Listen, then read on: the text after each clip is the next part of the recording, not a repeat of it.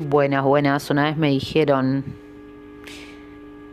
que les gustaba mis podcasts así improvisados, con charla que, no, hay, no tengo un papel, no tengo nada pensado, que sale así de repente, como un freestyle. Va a ser un recordatorio improvisado. ¿Por qué? Porque en el día nos pasan cosas, pero nosotros podemos eh, elegir cómo actuar y es real, porque tampoco somos, a ver,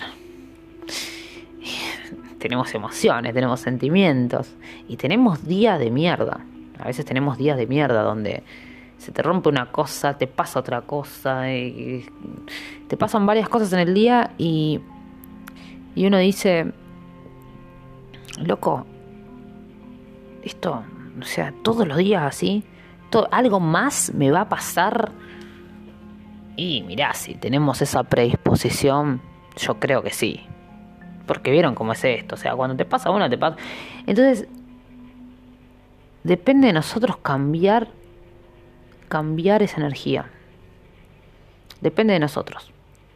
Porque también cuando pasa algo se lo empezamos a contar a la gente y la gente que hace, oh, qué garrón, qué garrón lo que te pasó, no, posta. O sea, poca gente nos va a decir, y además seamos realistas también, ¿eh? Porque si viene alguien y nos dice, bueno, escuchame una cosa. Inhalá y exhalá. Y pensá que, que no pasó nada grave. y a vos te da más bronca, porque vos ya estás en ese loop de, de, que está todo mal y que cualquier persona que te venga a hablar no entiende nada de lo que vos estás pensando, pasando, sintiendo. Pero la realidad es que, yendo a la lógica, ¿qué es lo peor que nos puede pasar? ¿Qué es lo peor que nos puede pasar?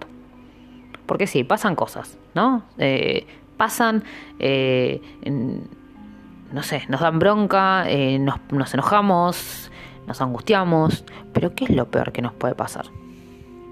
¿Realmente esto es lo peor que nos puede pasar? ¿De verdad? ¿En serio? Eso pensemos, tengámoslo en cuenta. Y esto va una vez más a creer que está todo resuelto, a creer que tenemos una vida eterna, que somos inmortales, que la gente que tenemos al lado es inmortal, que los momentos son... No. Y eso sí es seguro.